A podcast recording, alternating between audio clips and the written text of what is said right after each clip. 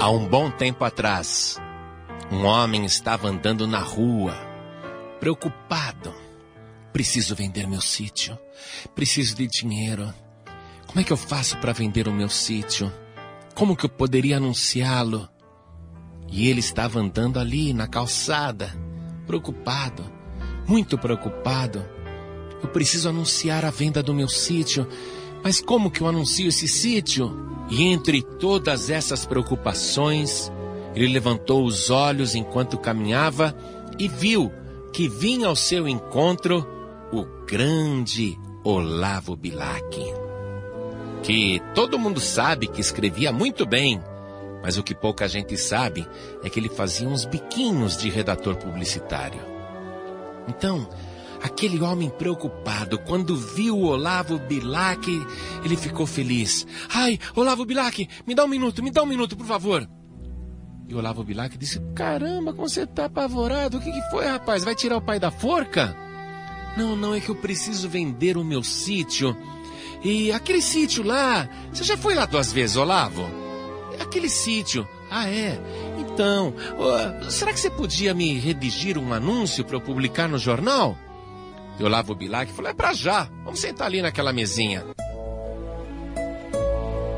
E entraram num bar e mercearia e numa folha de papel, aquele papel de embrulhar pão, ele redigiu o seguinte anúncio: Vende-se encantadora propriedade, onde cantam os pássaros ao amanhecer no extenso arvoredo, cortado por cristalinas e marejantes águas de um ribeirão. A casa, banhada pelo sol nascente, oferece a sombra tranquila das tardes na varanda. E o homem viu aquele anúncio redigido pelo grande Olavo Bilac, agradeceu muito e foi embora. Meses depois, o poeta Olavo Bilac encontrou aquele amigo, todo feliz, e perguntou: E aí, conseguiu vender o sítio? E o homem respondeu: Mas nem pensar, meu amigo.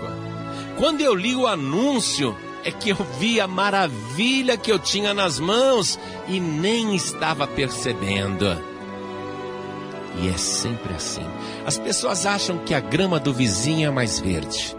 Acham que a mulher do próximo é mais bonita. Acham que a casa do outro vizinho é muito melhor. Acham que a profissão do outro sim que é boa. E aí vai. Ah, o carro do vizinho é melhor que o meu. Mas Preste atenção no que você tem. Faça um anúncio para convencer as pessoas a comprarem. Aí veja o que você está oferecendo e você vai dizer: Poxa, tudo que eu tenho é muito bom. É o que eu sempre pedi a Deus. E assim, nós precisamos reconhecer as coisas que Deus nos tem dado. Não adianta você ficar olhando à sua volta, invejando as outras pessoas, porque elas também estão olhando para você e invejando as suas coisas e a sorte que você teve na vida. Nesta ilustração do reino de Deus, o sitiante percebeu e não se desfez daquilo que era importante. Por isso, valorize tudo que você tem Seja agradecido, agradecida a Deus e siga também o que o Evangelho diz. Na primeira carta de Paulo aos Tessalonicenses, capítulo 5, versículo 18, está escrito: Em tudo dai graças, porque esta é a vontade de Deus em Cristo Jesus.